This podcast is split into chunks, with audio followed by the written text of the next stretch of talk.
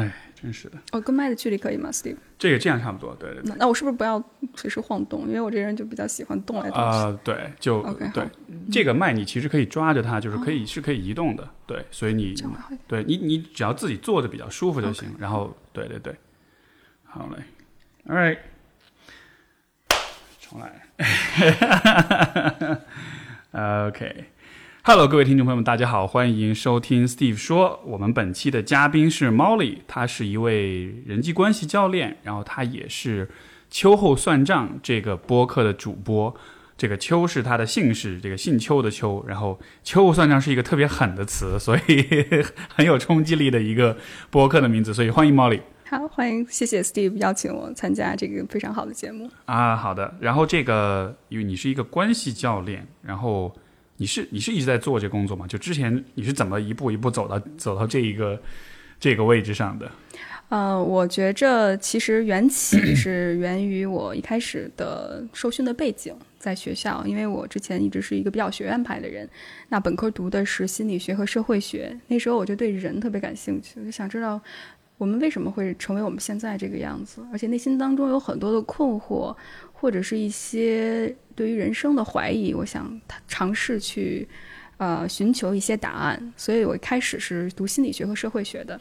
然后读完心理学和社会学之后，我就会有一种非常不满足的感觉，因为我会觉着他们太把人复杂性的一个动物所简化，而且很多时候他会把人的问题，甚至是社会的问题内化成人的问题。嗯所以我会觉着这一套啊、呃很好的一个理论的背景，但是同时我会觉得有一些遗憾。我就想知道，如果把人放在一个更复杂的社会环境里面，它会是一个什么样的呈现？于是我在研究生的时候就开始读历史。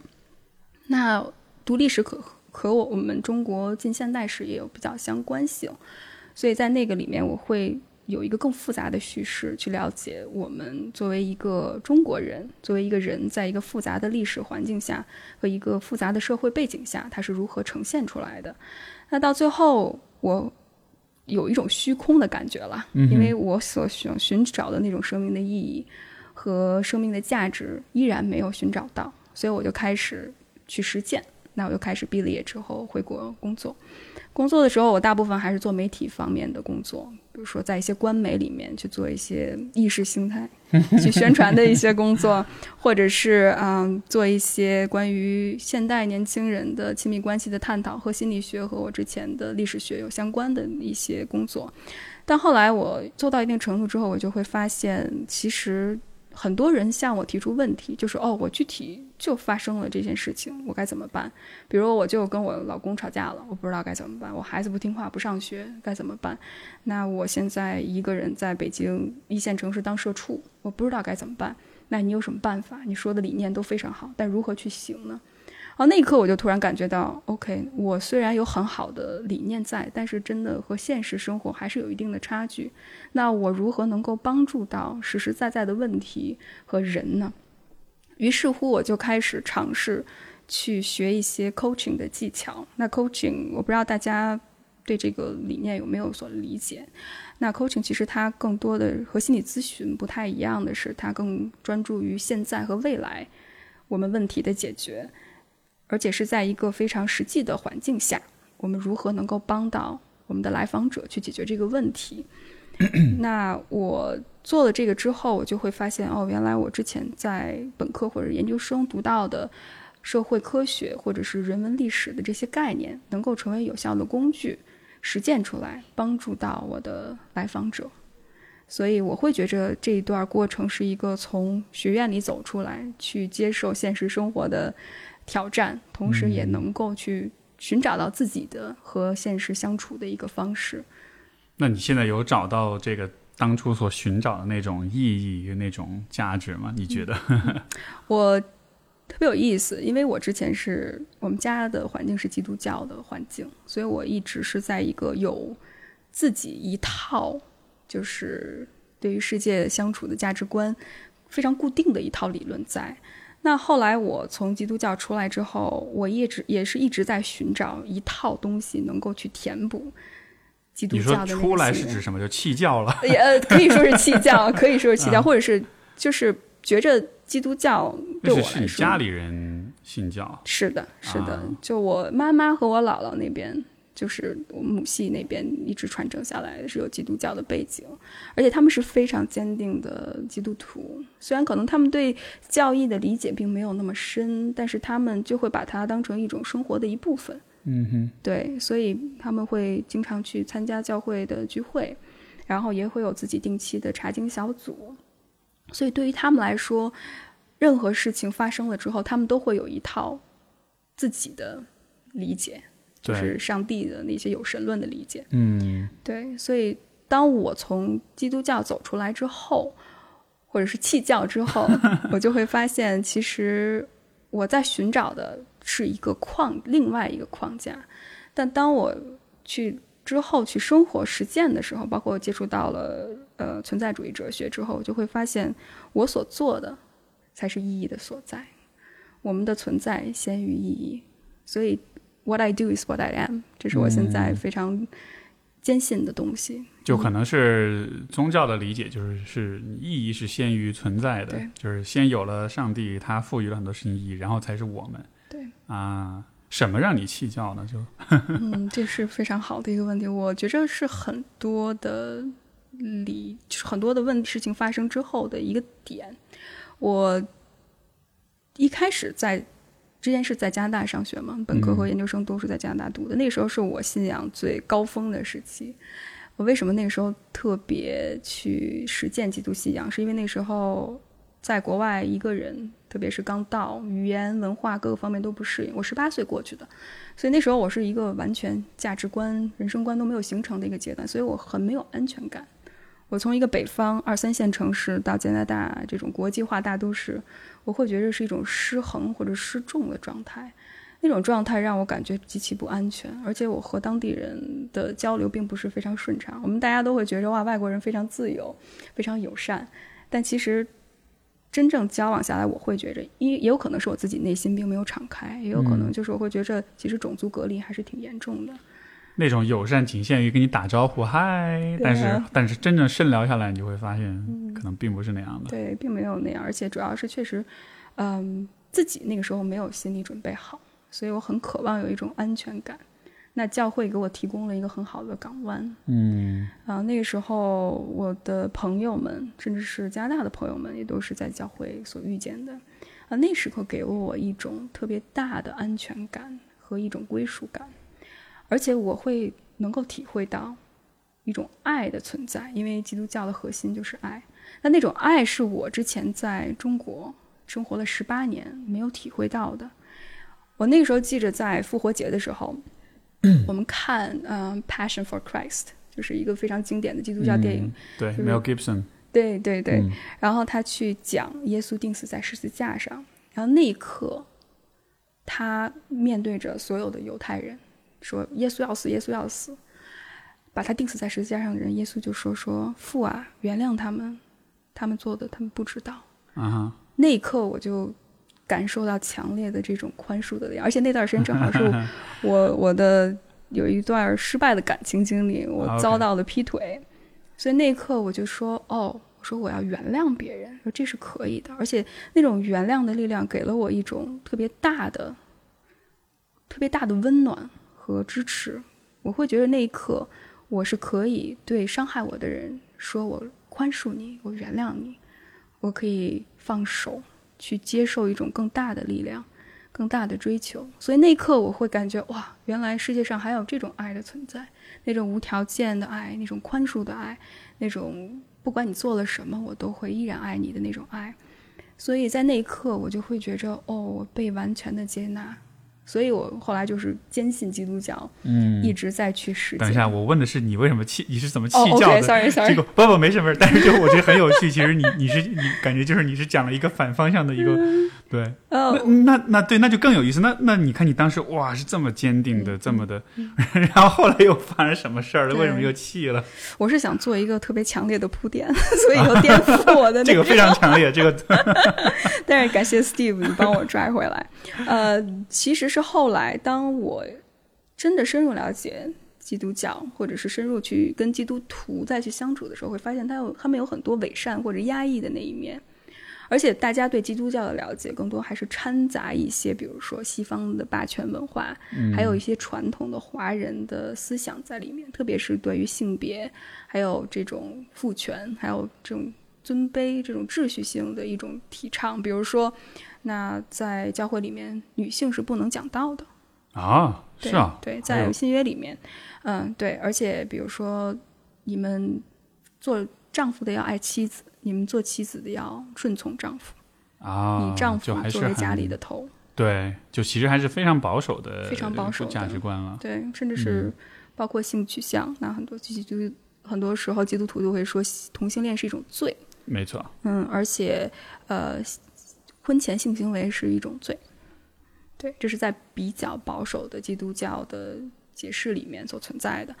那后来。真正让我去反思这个信仰的时候，首先第一件事情是我姥姥去世。我姥姥是一个非常敬虔的一个基督徒，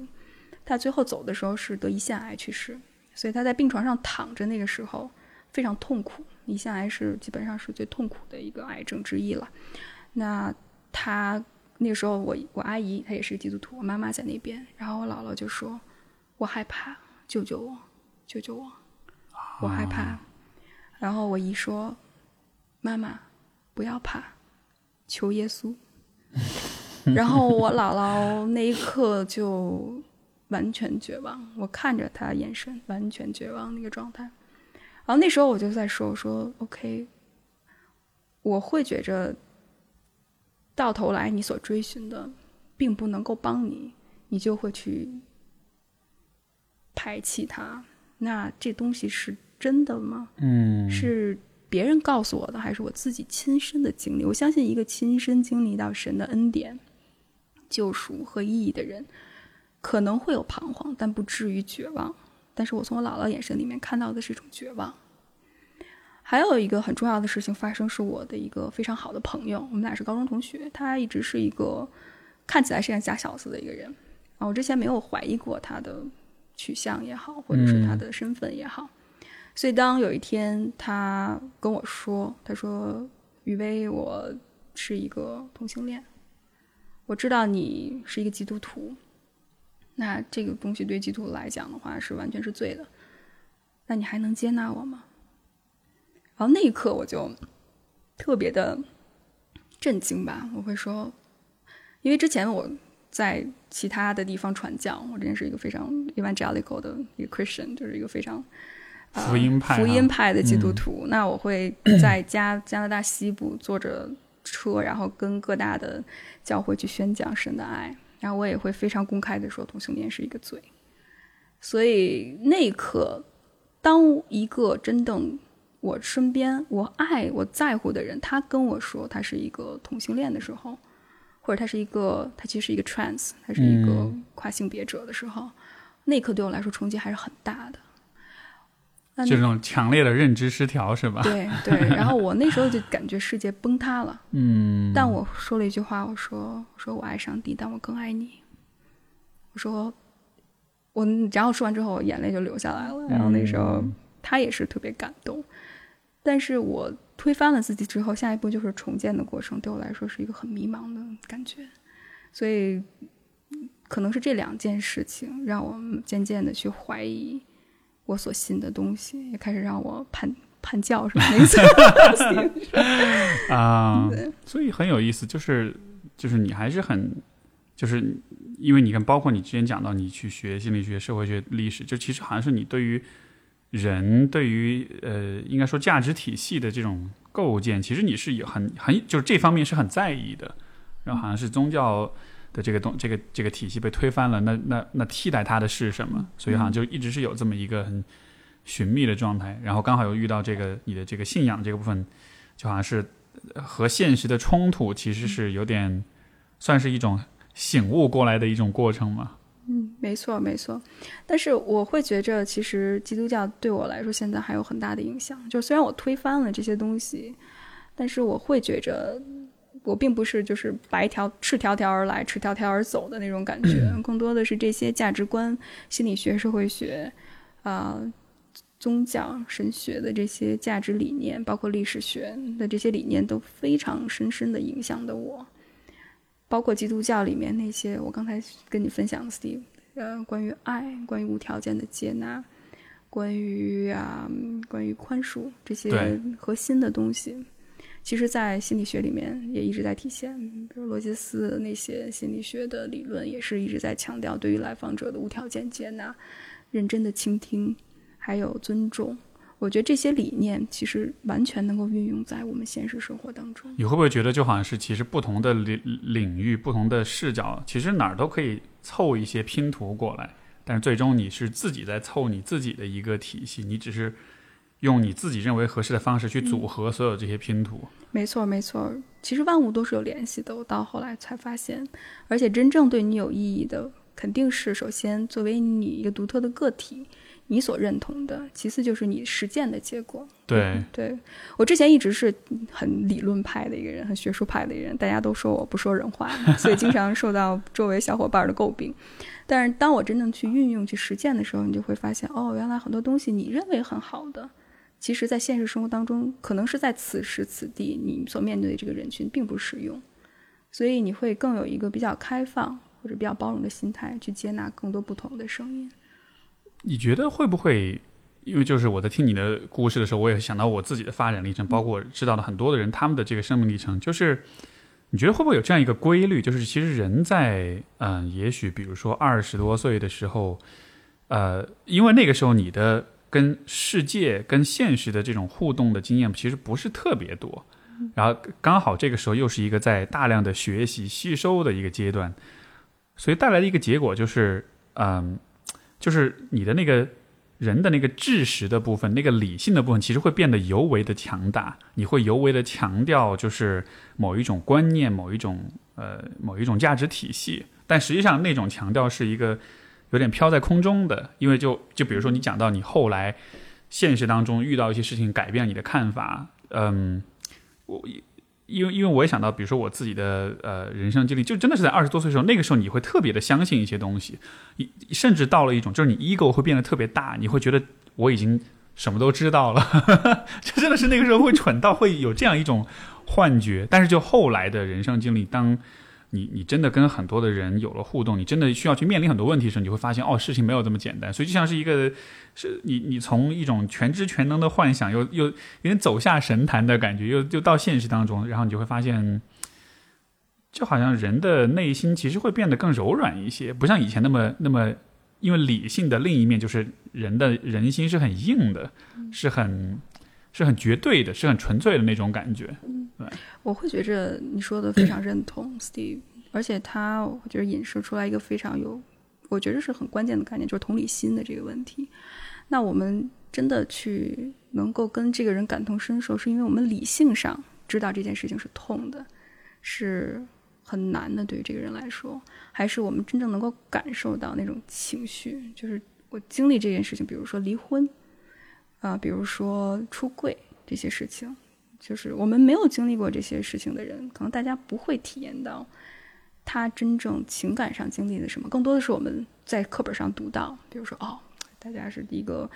比如说哀伤的五个阶段，然后是什么，就是你否认啊，然后你去觉着恐惧啊、愤怒啊，然后逃避，然后或者是抑郁，到最后接受，甚至你给他赋予意义。但如果你没有接受这些东西，没有经历过这些东西。你很难去理解当中的这种复杂性，嗯，但你真正经历到了之后，你就会发现，我才跟这个人能够平起平坐，甚至是我还不如他，因为你能够发现，你从不同角度上看每一个人，真的就是一个不同的世界。我自己从我的来访者和我做活动的这些，嗯，这些参与者中间学到了非常多的东西。我之后，呃。做性少数这个群体服务的时候，我从他们身上看到了一种非常强烈的勇气，然后这是一种勇气，是我的一种祝福。我之前从一个作为啊主流人群，我自己一直说自己是个主流人群，到后来我就会发现，很多时候性少数他们对于父母的这种分裂、这种呃个体化的这种分离，他们的彻底性，包括他们。坚持做自己的这种勇气，嗯，包括还有一种对于社群的发展，这种公民的意识，是我觉得很多时候主流人群是缺失的。可能也是被逼无奈吧，必须得这样子。对对，所以我就说，只有经历过这些事情的人，你能够才去感受到他们情感上的一种体验，所以你们才能够真正去啊，去感受到那种同理心的价值所在。因为呃，我自己后来是经历过婚姻的破裂，然后和父母去坦诚，就是我到底是个什么样的人，我想追求一个什么样的生活。因为我父母都是很保守的人，他们在北方二三线城市是公务员。然后他们都是安全系数很低的人，所以他们就会觉着真正好的生活应该是结婚生子，在一个城市里面，在体制里面工作。这样的话，你看现在疫情来了之后，这些小商小贩儿们，他我爸我妈觉得我现在做的是小商小贩儿的工作，就是小商小贩儿们一下就不行了，你看还得靠这个在大船上是吧？你风吹草动的话就不会翻船什么的。所以，但是我。去尝试去做自己的时候，他们就会觉着哦，说你怎么会这个样子？你怎么会这么的叛逆？你怎么会这么的啊，这么的狠心，这么的自私？嗯，但是我在我很多性少数的来访者，特别是他们在父母面前出柜的这个经历，我就会发现，他们就是在不断的去跟父母和跟过去的自己说再见，去告别过去，然后用一些技巧和策略。甚至是一些外在的帮助，比如他们会有意识的去做一个社群，互相帮助，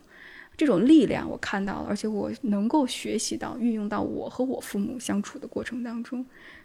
所以我在经历就是婚姻的这种失败之后，我才能够更深的感受到，其实哀伤或者是这种分离，对于个体来说。它不只是书面上的几个 chapters 或者是几个 research papers，它更多的是一种人生的经历。这种经历是还是挺宝贵的。嗯，有了这种经历，好像你才能相相当是经历反过来帮你重新理解你之前了解的所有的这些理论啊，有一种更深的了解。我觉得这种真的这个就是阅历是无法被取代的，所以好像。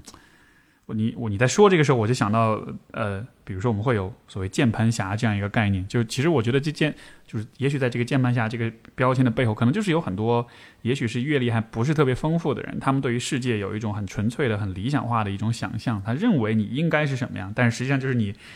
你你经历了之后，你才知道其实事情没有那么简单。嗯，呃，我观察到的一个现象就是，其实啊。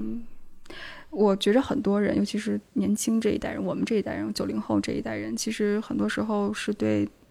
呃，自己想要的什么，或者是对自己这个世界没有反思和判断能力的。那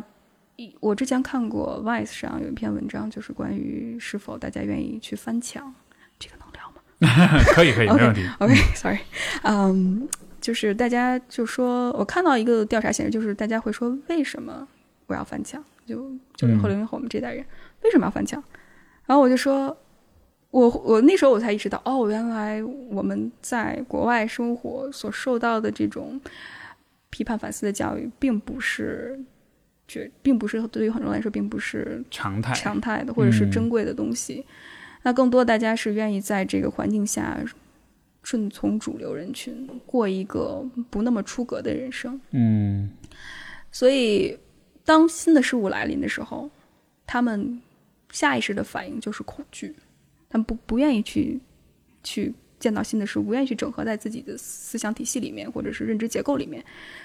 首先，他是不会；其次，还是恐惧为主。所以，我会觉得到最后的话，大家陷入到一种情况，就是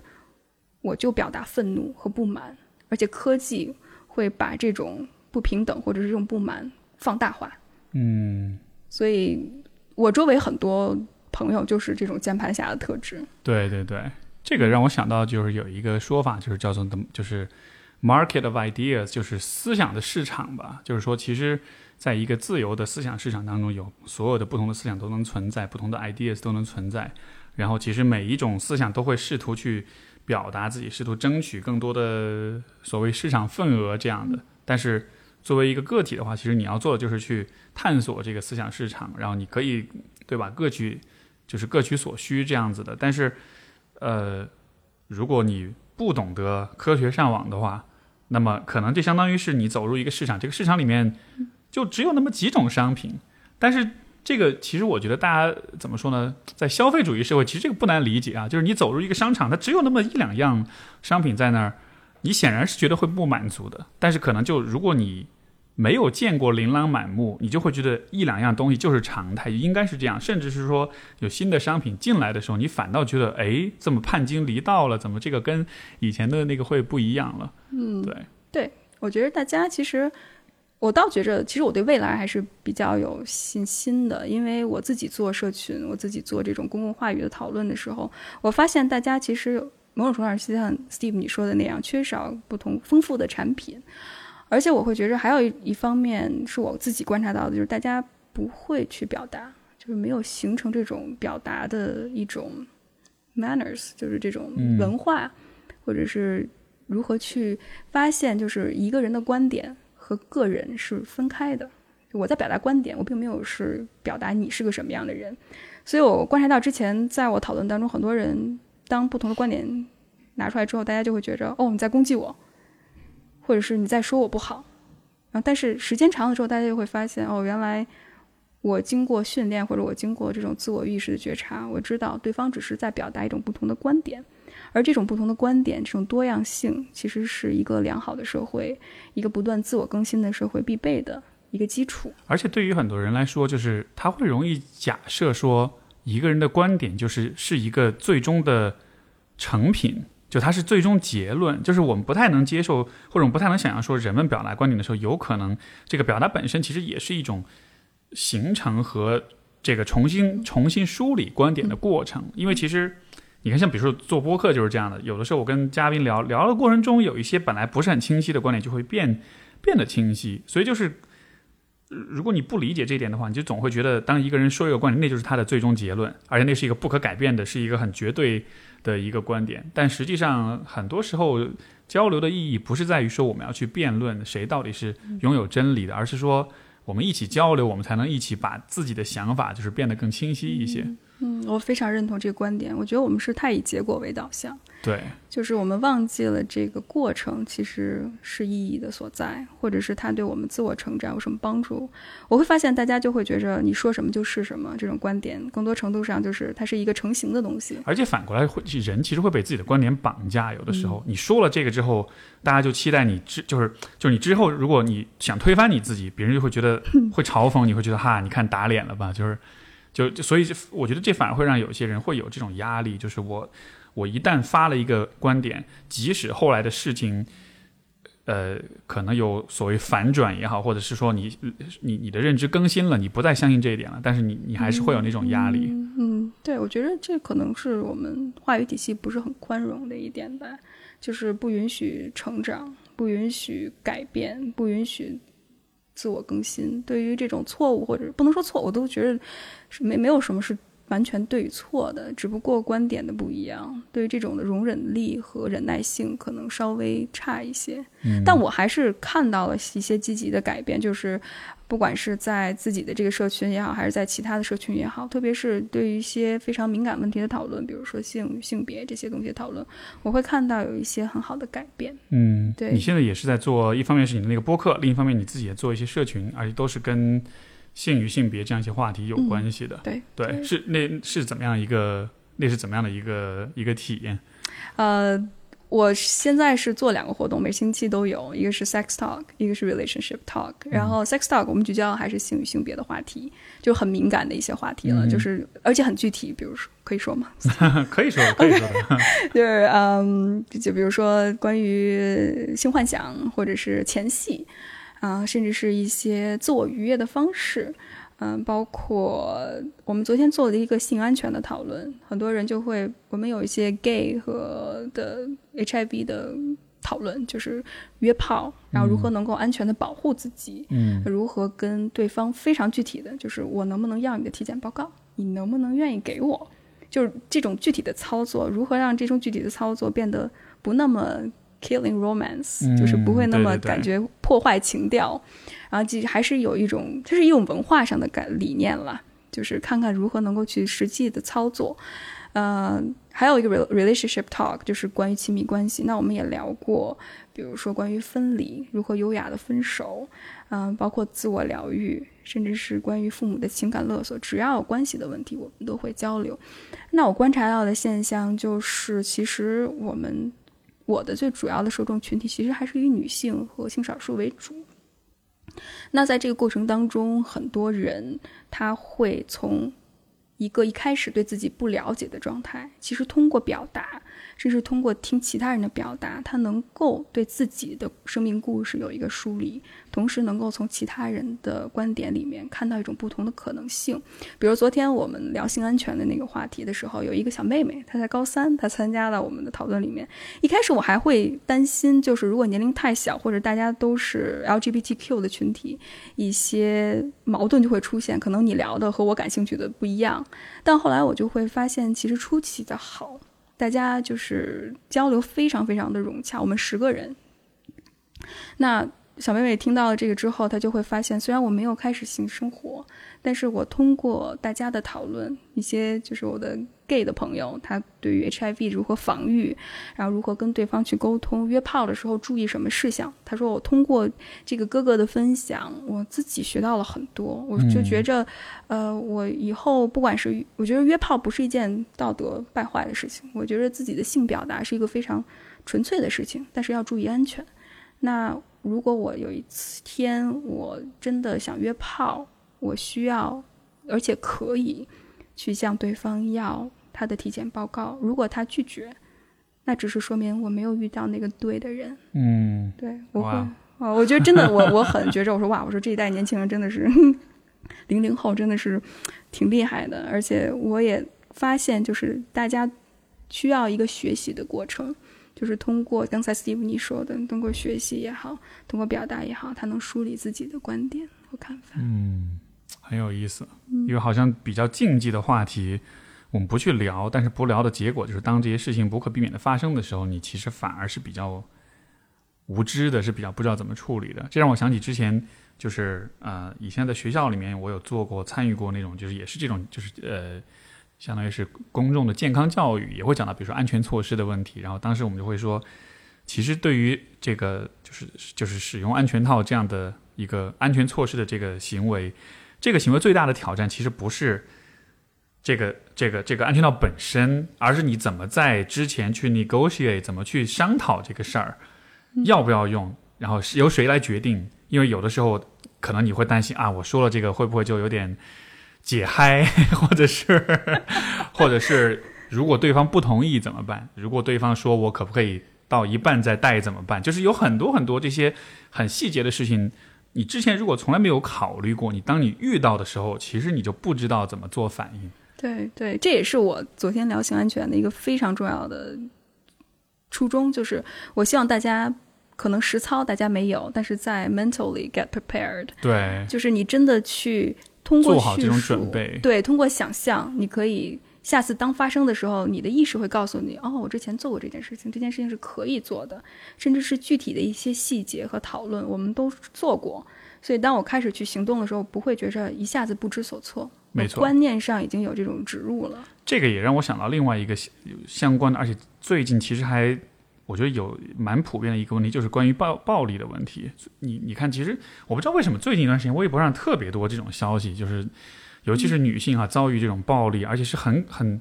有有的真的是很蛮凶残的一些这种事件，然后牵连出一个也是我一直都在聊的话题，就是就是关于这种安全防范的问题。然后其实很多人的，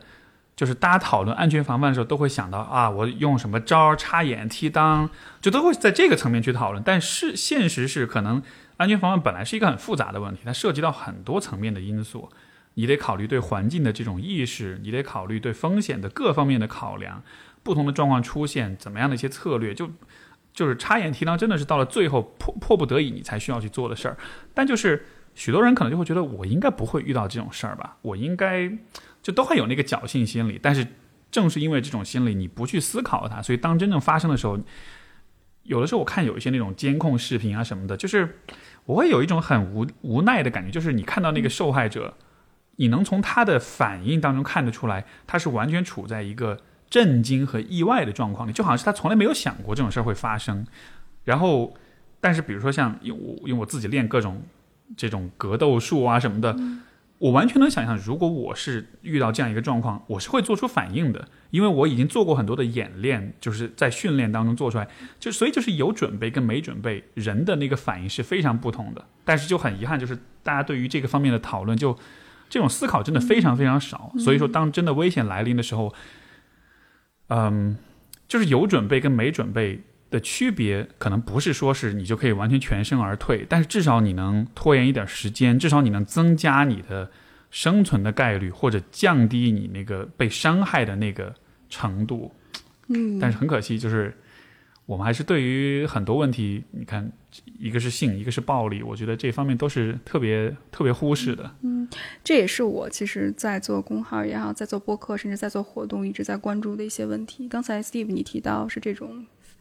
能见到的这种暴力，就是一个人对另外一个人实行性或者是身体暴力的侵害，甚至是语言的侵害，都很容易察觉。难难，其实这个都很难去在现实生活当中，当你去陷入到一个非常危险境地的时候，如何去去去防范，我觉得都是一件不容易的事情。比如说。刚才你说到，因为现实的复杂性，什么时候对方是让你觉得不适，这种边界感如何树立？那在哪个情境下我需要反抗？怎么样反抗？我应该去寻找什么样的帮助？这都很难，更别说我现在更关注的是，呃，关系中的暴力，就是特别在有毒关系里面，对方对你情感上的那种暴力、精神的控制，嗯，情感的 PUA 呗，PUA，对，这是我特别关注。我在写一个专栏，就是关于有毒关系。然后在里面，我探讨更多的是这种言语上的非常隐秘的暴力，比如说之前很很轰动的那个关于暴暴力，嗯，哇，这个北大的那个，我跟你说，这这个这个反而是一个之前是不能提的，一个真的之前会全网下架节目。没事没事，我只是说对对对，但是大家都知道我们在说什么。对，OK OK，呃的那个节目，那个那个那个 case 吧，然后我自己感受很深，因为我自己也在亲密关系里面经历过这方面的暴力。那我父母也是这个有毒关系的受害者，啊，所以我当我跳出来之后，我经历长时间的这种自我疗愈过程，后来我发现这种暴力之后，我会觉着我应该做点什么，所以我开始写关于有毒关系的文章，特别是针对啊那些女性受呃，我不愿意说受害者，会觉得是幸存者吧，这部分人去给他普及一些知识。然后也提供一些小组上的帮助，甚至是一对一的咨询，帮他们意识到自己其实在处在一个非常病态、非常有暴力行为的关系里面。你觉得这样的场景里面最重要、最需要记得的事情是什么？边界感，嗯哼，信任自己的情绪。当你觉着不舒服了，当你觉着不适的时候，就要告诉自己，我的边界被侵犯了。就像是你给自己在，就像《西游记》里面，孙悟空给唐僧画个圈儿，师傅你不能从这个圈儿出来，出来之后妖魔鬼怪就过来了。我们有的时候也得给自己画一个圈儿。当你觉着不舒服的时候，就要回到圈儿里。我觉着能够给自己说不的勇气，这是很多时候，特别是女性，我觉着在这个时代特别需要去训练的。如何能够表达自己的想法，同时能够说不，知道自己的极限在哪儿，而不是一味的圣母心，或者在一段关系里面委曲求全的付出。嗯，没错，这个我挺同意的。因为如果你忽视自己的那些反应，如果你被不舒服、你被侵犯了之后，但是你不去做出反应，不去尊重这个边界的话，可能发生的接下来可能发生状况就是你会进一步去合理化这种边界感的这种被侵犯的感觉，你会进一步的去忽视你的这种不适的感觉，而时间久了之后，这个反馈体系就没有意义了。你感受到再多的不适，你都会觉得啊，也许没有什么，你都会去给对方找借口，但是这可能就万劫不复了。没错。当对方给你的暴力你没有表达出来的时候，你会反过头来伤害自己。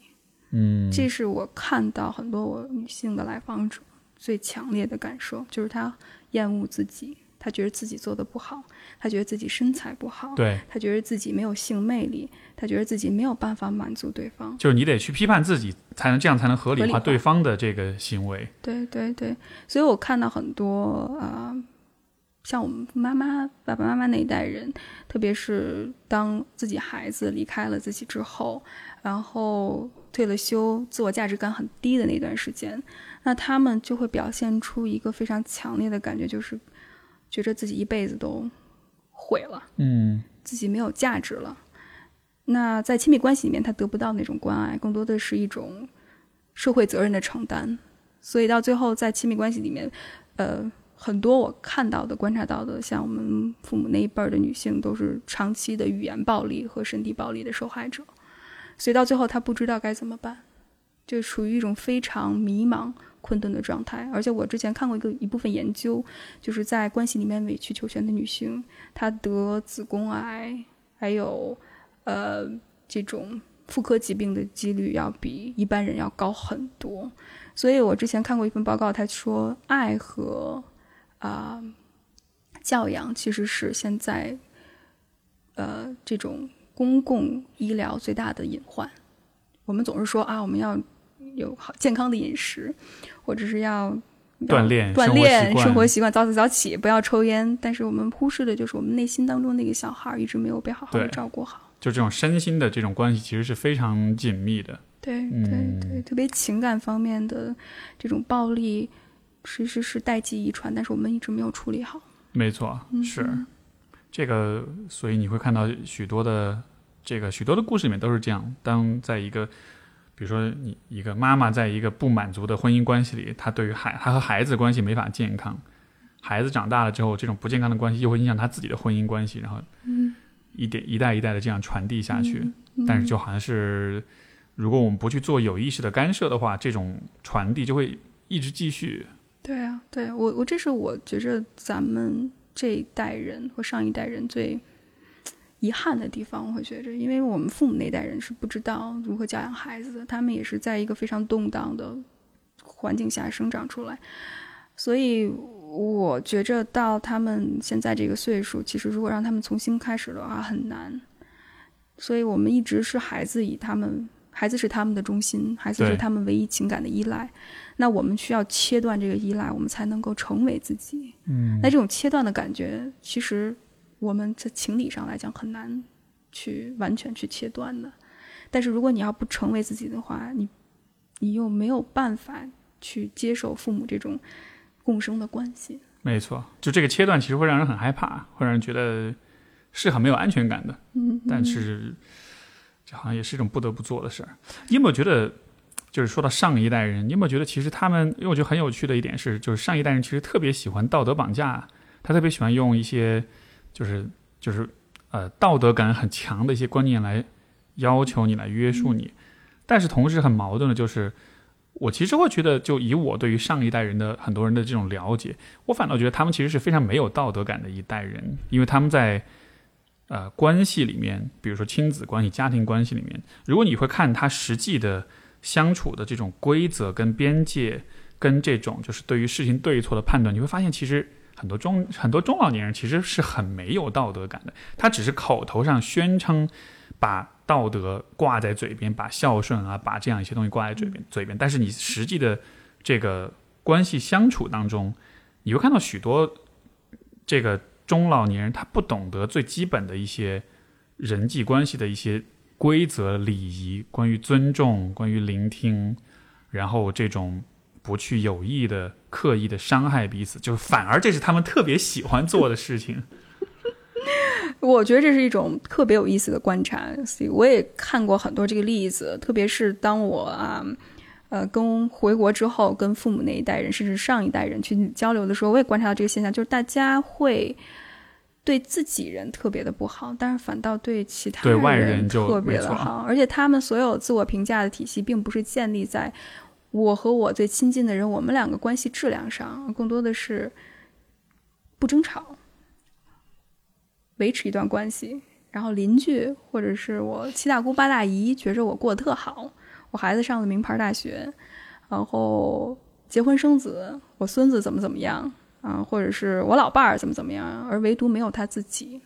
我会觉得这些人对于自己情感的体察是非常非常低的，以至于他们没有办法去体察别人的感情，更别说边界感的建立。所以他们对自己，我觉得还是一种非常混沌无知的状态。对，所以所以你看，经常会这个家家里面爸妈会说，这都是为了你好，对吧？我觉得这个说法特别有意思，就是当你说都这都是为了你好的时候，其实同时这种说法是在合理化。呃，关系中的一很多的秩序跟规则的一种缺失，就是我可以对你做出让你很不舒服的事情，很侵犯你边界的事情，让你觉得很伤你自尊、伤你的感受的事情，但是我会说这是为了你好，然后就好像前面的所有这一切事情都是都是 OK 的，都是可以有的。嗯，我我我经常听见我爸说这句话，我爸说我是你爸，你得听我的。然后我说为什么呀？我说他说我是过来人。这些东西都为你好，但是我就会发现，其实我爸根本就不知道我是谁。嗯哼，我和我甚至我爸和我妈之间的关系，我前一段时间回家看他们两个，我就在他们中间当传话筒。我觉得这也是很多中国孩子的经历。对，没错。我得把我妈的话以我爸能够理解的方式转化成那一一一一一个一个不同的。语言体系，就你还得在中间加工一下。对，加工我是转化器，然后这样转换电流一样，这么转换来转换去转换。然后我就会发现，我就问过我爸一句话，我说：“爸，我说我你跟我妈生活了都三四十年了，你连她最喜欢的东西都不知道吗？”特别不熟，感觉对，就特别不熟。然后我妈我爸就说：“我跟你妈关系挺好的，起码我们俩没离婚。”然后我说：“OK，我说那这是你追求的，那我也没怎么话说。”关系挺好的，起码没有离婚，你不觉得这很讽刺吗？就好像是我考了一我我我我成绩特别好，因为我至少没有不及格，就是这种感觉。就是他们的要求标准就是稳定、持续，然后白头到老。这之所以他们两个之间发生过什么语言或者肢体暴力，那一概不谈。然后我妈就会告诉我妈，作为一个受害者，家暴、语言暴力的受害者，她会说，这就是生活。嗯，这就是关系，到最后哪有那么多爱情可言？这就是接受，这就是现实，你就过好了，就这样。但这样，但这样的关系其实是非常的失序的，就好像是一个社会没有了法律体系的保障一样。就是实际上任何事情都都是可以做的。然后，我觉得还蛮难想象的，因为如果没有这样的一些规则存在，其实你就人们就会以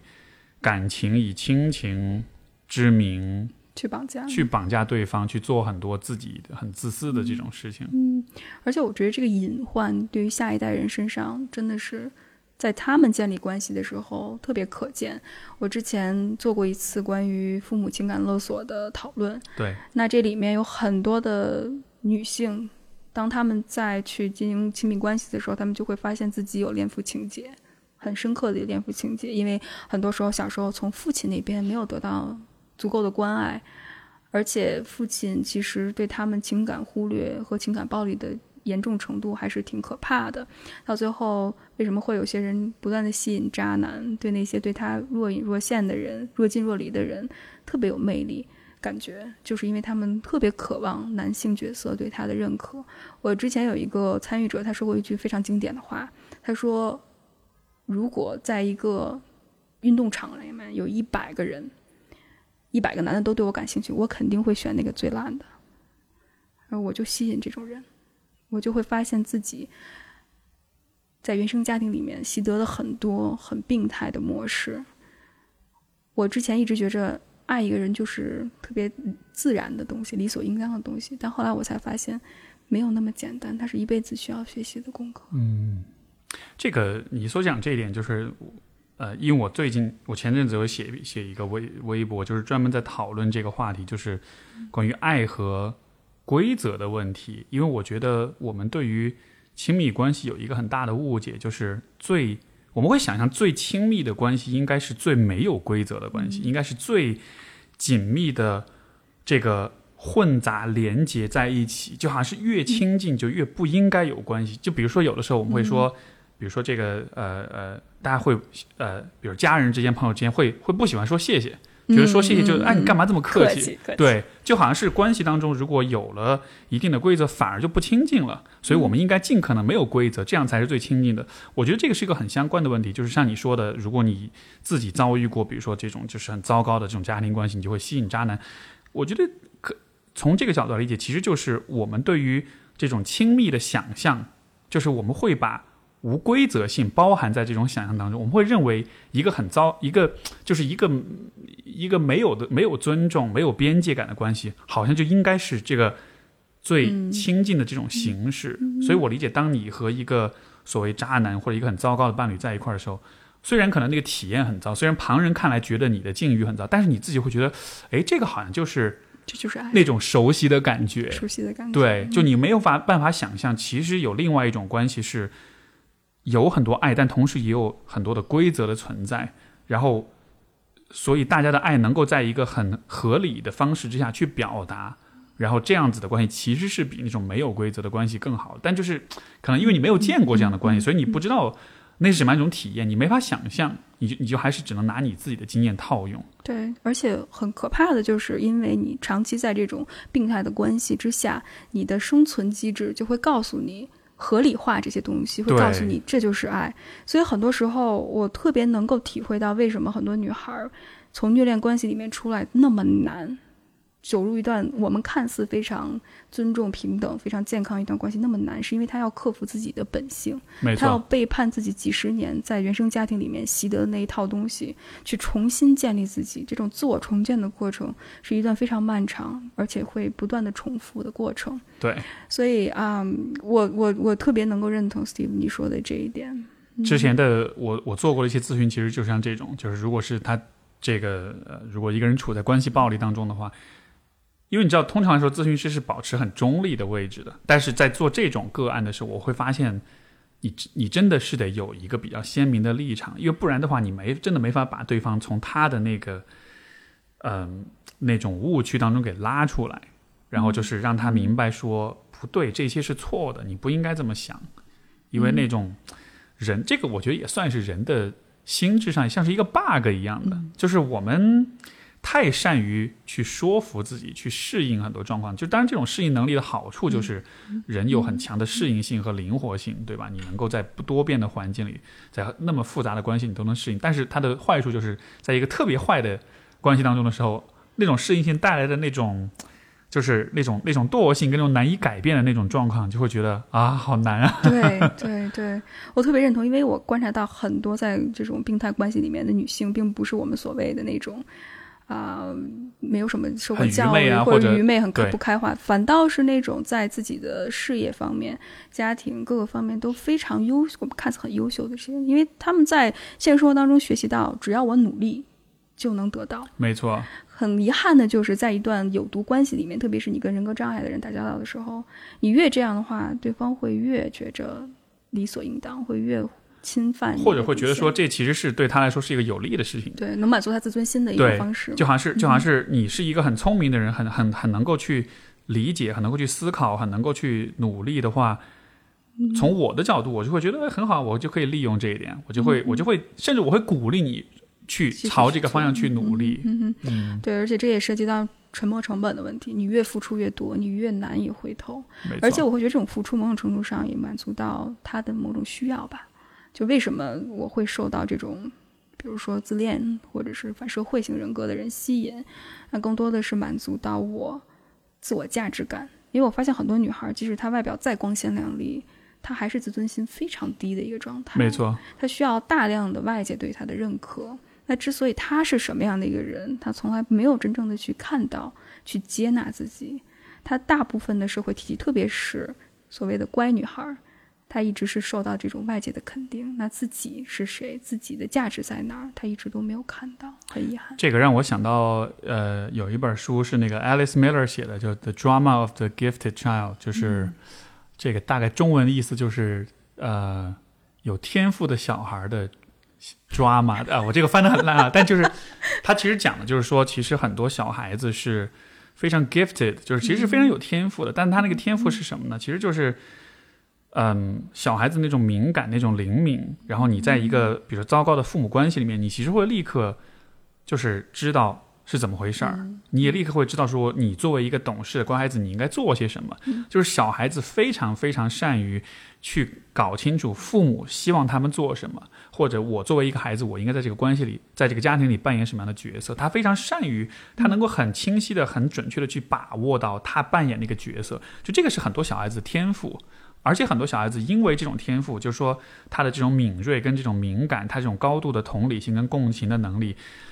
他可能走上社会之后会是很成功的，是可以处理好人际关系，或者说他会有很强的这种各个方面的这种发展。但是，恰恰是因为这样的人，他在关系当中，他很善于去知道，比如说别人的期待，或者自己应该扮演什么样的角色，嗯，所以他反而很容易进入到很糟糕的关系里。嗯，就是就是人的这种适应能力太强了的时候，嗯，就是适应能力太强，反而就没办法。避免或者摆脱那些你其实不应该去适应的关系，对，然后，然后，然后结果就是像你说的，有一些人他可能看上去光鲜亮丽，事业上也挺成功，但他的感情生活一团糟。对，对我我听到的确实是，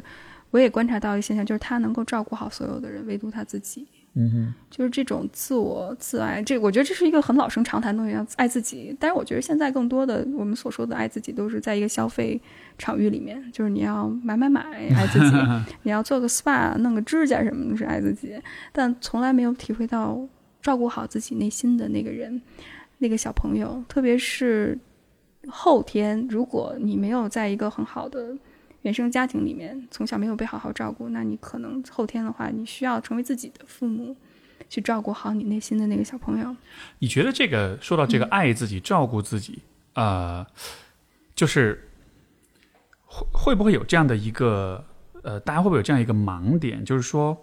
当我们说到爱的时候，我们说到都是一种偏怎么说呢？偏女性化的一种爱，就是要呵护，要去保护。要用很温柔的方式去对待他，但是，嗯，我的观察，我恰恰觉得，就是如果你只懂得这一种形式的爱的话，呃，因为前面我们讲的就是关于关系中的规则的这个问题，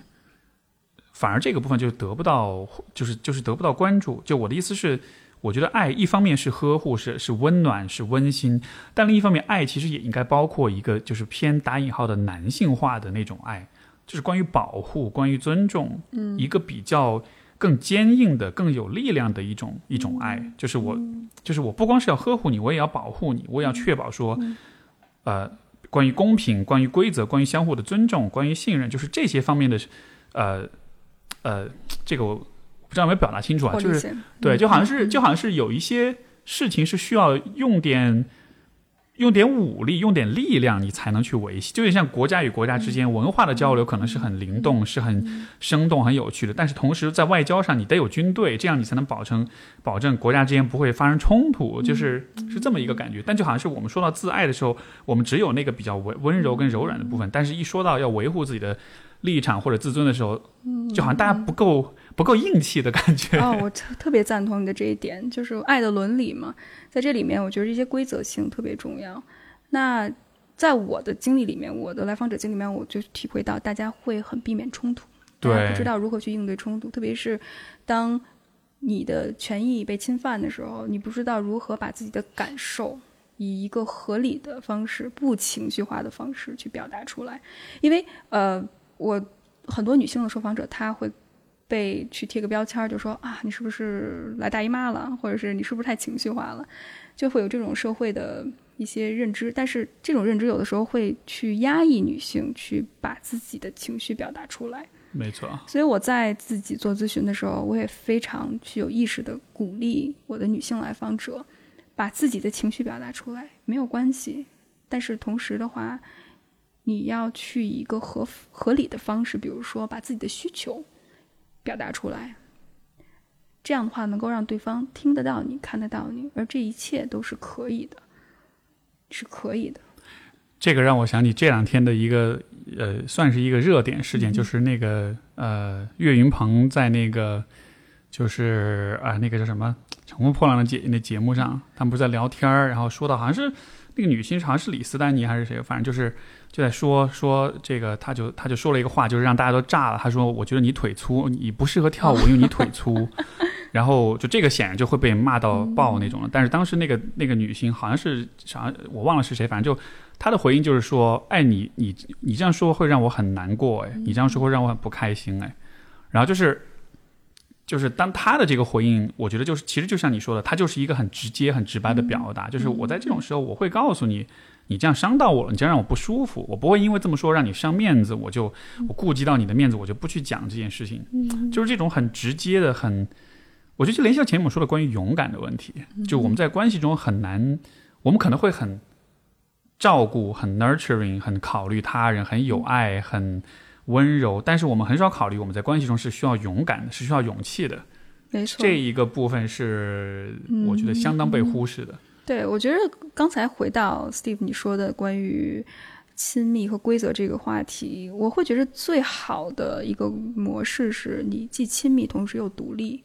就是我们能想象的，就好像两个圆交叉在一起的感觉，但是它其实前提是它是两个圆，就是两个有边界感的两个不同的形状交汇在一起。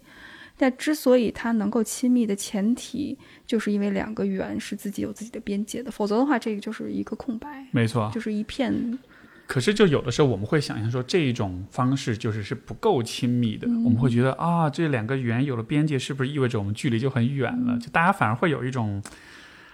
呃。这个平行的比较，其实就是我们前前面说到在性当中那种使用安全措施的问题，就好像是如果我要求这种保护，如果我要求这种边界，包括如果我要求对方提前报告，这是不是就意味着我们不够亲密了？就意味着好像有了隔阂，而且真的是一个 literally 一个真的是物理上的一种隔阂。对对对，但是实际上可能就你没有看到是这种隔阂的存在，其实恰恰才能让这个关系是一个可持续的关系，是一个长久。呃，长久的健康的关系，没错，没错，而且我觉得这是必须的，否则的话，没有一个很好的架构和体系，这种东西是没有办法运行的。没错，不管是在你工业上也好，或者是在国家体系上也好，你都能看到这些规则的存在。这些规则存在可以，它们的边边框框是弹性的，可以是不断流动的，但一定要有的。前面我们说到有一个问题，就是嗯，爸妈那一代对于。不管是说勇气也好，是规则也好，就是好像是他们其实是特别不懂规则。虽然每天嘴上挂着道德，但是像这样，对吧？就是是。你觉得为什么是这样的？因为你学历史，从历史的角度，你会怎么理解这个问题？哇，这是一个非常好的问题，但是我觉着比较大。我不知道，我只能以我自己的个人体会去尝试去，我们俩去。去探索这个问题，嗯，我会觉着，首先，我觉得跟我们传统文化有关系。虽然我们建国之后对传统文化有所批判，但是我们不得不承认，传统文化对我们的影响还是很深刻的。特别是所谓的这种，嗯，这种人情社会，对于人和人之间的边界感是没有强调的。这种尊卑长辈的这种秩序，我作为一个长者，我作为一个长辈，你要无条件的服从我。然后，特别是中国的孝道，所谓的作为孩子，你就要无条件顺从父母，这些观念是不断的传承下来的。我觉得，在比如说，在一个农业社会，可能这套东西是合理合法的，因为我们是代际相传的，我们需要有一个秩序去耕种、去劳作。但是现在我们进入到了工业社会，特别是现在信息化社会，科技这么发达，其实这种。这种秩序被打破了，但是我们还没有。但我们现在处于的这个阶段，就是在建立、重新建立一个新的秩序的过程当中。所以我会观察到，其实新的秩序慢慢兴起，但是大家还是在适应过程当中。我们体会到这种社会变革给个人产生的这种阵痛感。所以我会觉得，首先传统文化是一个方面，其次就是历史方面，特别是近代史，我们也知道。啊，六十六十年代和七十年代，我们国家确实经历了一场变革。那这个变革，我们推翻了一些东西，但同时给我们整个社会和个人留下了很多创伤文化。那这种文化可能是无止境的反叛，但这种反叛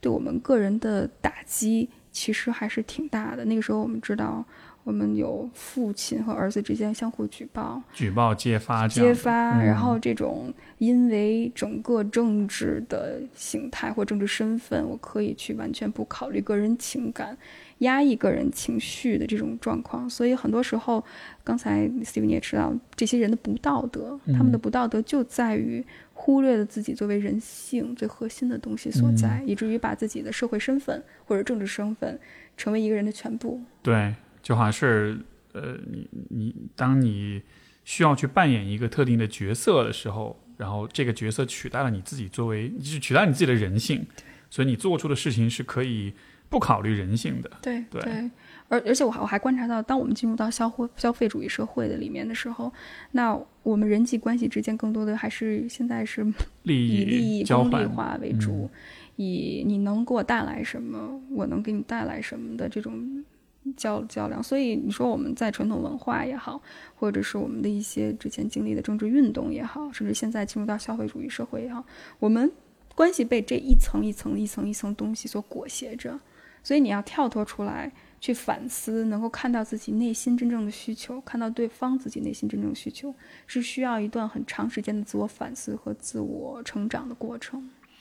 啊，怎么说来就感觉我们这代人就特别真的是好重的负担，因为因为真的就是面临到，如果你因为你看这一代人有了这种意识，我们注意到说，哎，好像现在的很多关系是不健康的，但是呢，怎么样算健康，怎么样能够变得健康，这就是一个其实没有人能给答案的嗯，一个状况，因为你往上一辈人看，你往前看的话，他们的经历是完全没办法参考的。对。即使我们学心理学的人，我们也知道都是以一些欧美的想法为主。那这些理念当运用到中国的时候，它本土化之后，它会成为一个什么样的形态？这也是我们这一代人去探索的。然后我再用一些比，比如说一些，特别是社会。呃，社会培训就社会 social skill training 这些东西，我自己去使用的时候，我就会发现，在中国并不是很很适用。对，是，呃，毕竟是舶来品，还是有有适应性的问题。对对，但是我还是觉得挺期待的，就是如何能够把这些东西本土化，然后让在地的这些人把它去当成一个工具去使嗯用，然后这个工具在他们手里会呈现成为什么样，或者是怎么去用。我觉得这是一个 特别有趣的发现。而且，我觉得这也引申出一个点，就是可能现在许多人对于比如说跟父母的关系啊、人际关系啊、亲密关系，就会有很多困惑，会有很多迷茫，会觉得自己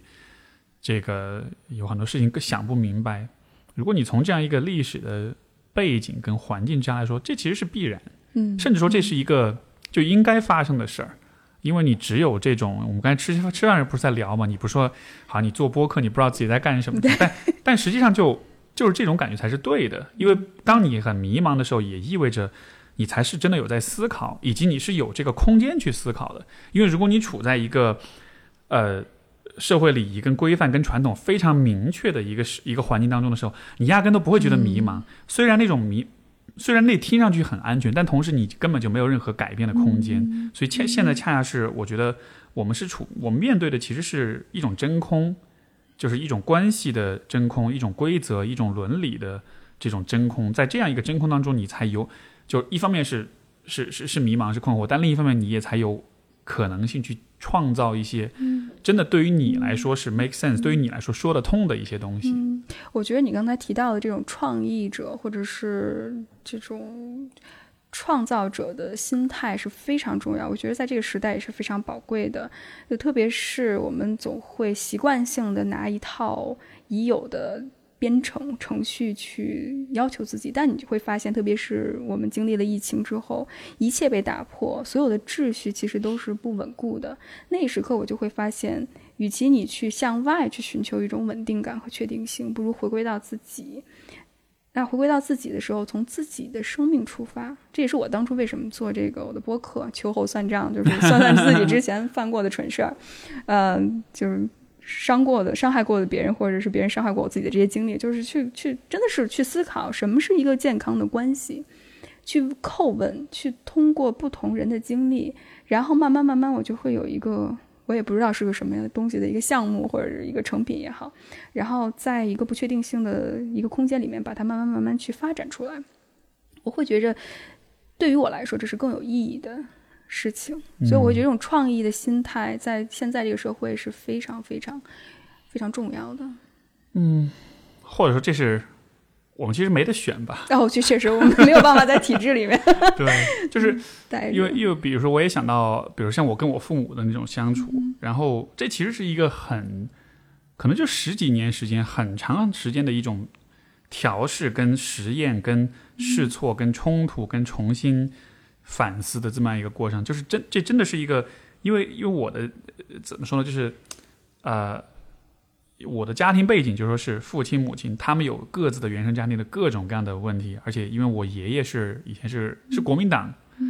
我外公是延安老革命，所以其实是非常两股完全不同的力量汇聚到一块儿，所以他们自己家庭的背景也好，他们在价值观上面也好，在为人处事上也好，其实包括社会阶层也好，其实有很多的这种冲突在里面。所以当他们两个走到一起了之后，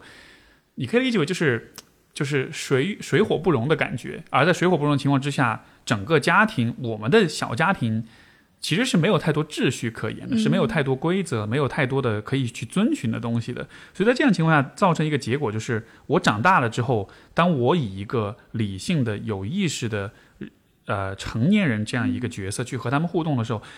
就会发现非常非常的迷茫，就是就有点就很长一段时间，我的感觉都是。我的家里面好像是没有太多这种所谓家庭传统的这种感觉的，就是就是我们习惯性的会做一些什么事情，我们大家都认同什么事情是好的，什么事情是对的，就这种概念非常模糊。然后呢，但是这种模糊的另一面就是它给了我很大的空间去实验、去尝试，我怎么跟我爸相处，怎么跟我妈相处，我们三个怎么相处是最最合适的一种方式。比如说，呃，比如说有一段时间，我我会试着去做一个。像是一个沟通的协调者的身份，而且不是传话筒，就真的是你们俩坐着说话，你们在一边说，我一边在，哎，你怎么样？你怎么样？就是有点像是那种裁判的那种感觉。又比如有一段时间，我们就会有更很强的这种冲突，包括争吵，包括这种可能以前都不会吵架，我就故意会要去争吵，故意要去挑挑事儿那种的。然后就是做了很多各个方向做了很多尝试，然后好像感觉现在就是逐渐达到一个像是一种新的平衡一样，就是哎，好像我们有了一种。大家都默认的方式，我跟我爸怎么相处，我跟我妈怎么相处，我们三个在一块儿怎么相处？大家是经历了其实还蛮漫长的这么一个一个探索跟创造的过程的。但你说这个过程真的是呃辛苦吗？当然辛苦，但是你没得选，这因因为你没法停留在一个安全的地方，因为没有地方可以给你停留。哦，我特别认同，就是我会感觉你真的是不进则退。就是我就会发现，如果我不去努力捍卫自己，或者是努力去尝试去建立一种秩序的话，我就会被他们的那种情感勒索，或者之前的那种非常病态的一种模式所裹挟进去。所以我真的觉着我是每次回到家，我觉得很辛苦。我觉得辛苦更多的是情感上的一种消耗，就是我在不断的去树立自己的边界，告诉他们你可以做自己，你不用为别人而活。特别是在我父母的关系相处里面，我有的时候也会坐在这儿，然后一边是我爸，一边是我妈，然后我会告诉他们这样这样那样那样。我能感觉到他们的变化。我这次回家，我特别明显的感觉，就是我爸之前就会推门，就我在屋里推门进来，告诉我你该怎么怎么样，你该怎么怎么样。这次他特别有意思，他敲敲门，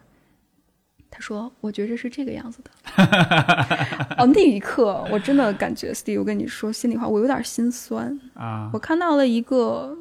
五十多岁、快六十岁的人，在自己的工作岗位上磨练了一辈子，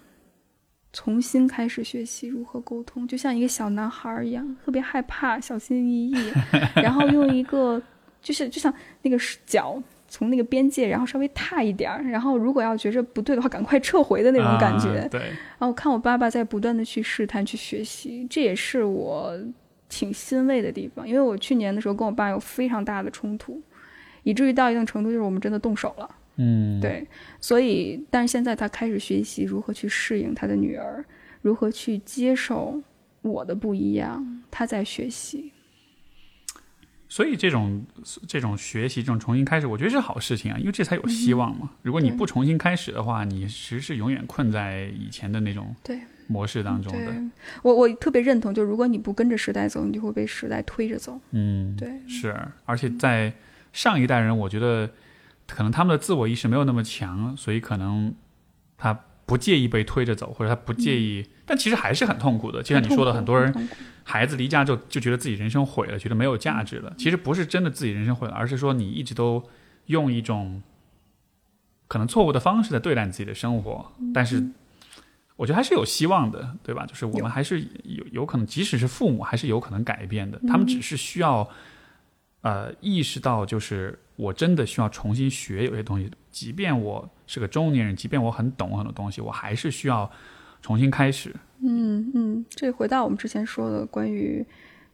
这个过程的重要性，就我们总觉着退休就是一个人人生的结束，然后之后我就该怎么着怎么着。其实不是，我觉得我们一生都是一个出一个艺术品在创作的过程当中。那学习对我们来说是，只要你呼吸，只要你生活，都是一件不断学习的过程。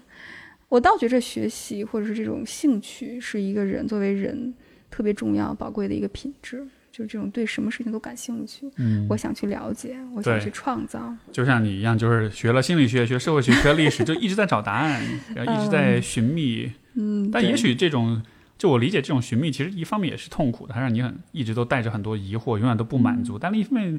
也是好事情吧，因为这样子就因为也你因为更轻松的选择是你就停止寻觅，停止问问题，然后就就混吧。对我我确实我经历的一段很长时间的迷惑过程当中，我会觉得很痛苦，是因为我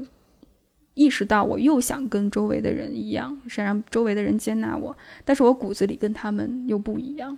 所以我。我回国的时候经历了一段很强的这种逆文化的这种感受，受到很大的冲击。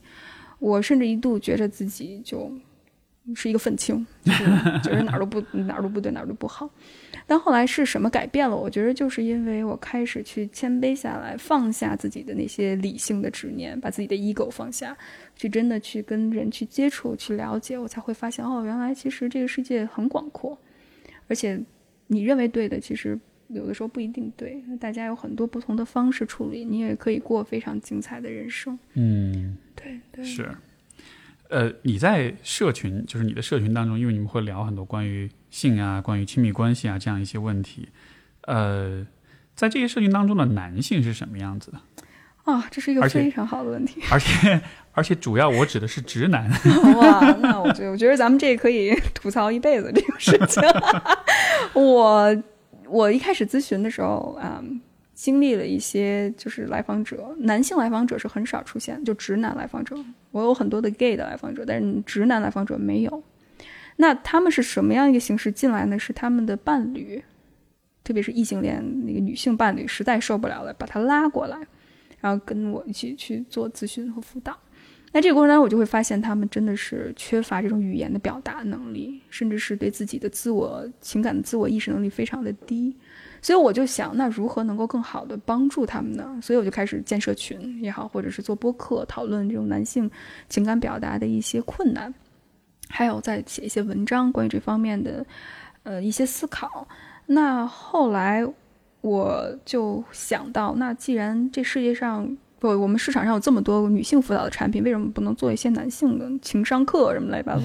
然后 难得班，难得班，对对对，这这是我我建了一个男性直男自尊自爱群，就是变相难得班，就是因为你 对，当然我们是一个非常就是尊重男性的一个群体了。虽然我们有的时候确实是觉得直男这个不好那个不好，但我很感兴趣，就是他们到底需要什么，如何能够让。我我我我我只能这么说，就是如何能够让有意愿去成长的男性获得一些资源。这个资源并不一定就是我说的对，或者是你说的对，是他们能够通过不断的讨论和交流过程当中，能够发现自己的需求，同时也能够得到一些相应的帮助。所以我建立了这个群。结果就会发现，百分之八十都是女性，嗯，直女，对，他们对自己的异性伴侣有很强的困惑和不解。然后一开始是一个吐槽群，就是吐槽直男怎么怎么样。后来我就会发现，有一些直男就出来了，他们就会为自己的一些想法去辩护。我还观察到一个很有趣的现象，就是直男和直男之间的交流会变得非常有攻击性，到最后就是竖中指，嗯。所以，嗯，我其实，在和另外一个咨询师朋友，他也在我们那个群里面，我们再去交流如何能够去设计一些课程，或者是一些啊、线上的小组，能够帮助有意愿参与的男性，帮助他们提高他们的情商。这个我觉得涉及到是很热门的一个话题嘛，就是现在我觉得至少在公共舆论当中，其实我们对于直男这个群体，我也是直男，所以说在说这个话题的时候，一方面当然是一种客观讨论，另一方面我也会有一种代入的一种感觉，就觉得这这这也是冲着我这个群体来就，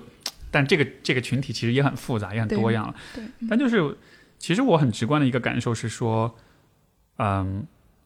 这其实都不是一个有关直男的问题，而是说人们对于不同的群体，就是就是轻易就是会去脸谱化他们，嗯就是会去对呃很容易形成一些偏见，很容易下一些定论。所以当我们说到啊直男癌啊或者什么的时候，嗯我觉得那也是一种很简单粗暴的对于人的理解，因为、因为男性别本身就是一个太嗯笼统的一个、一个分类，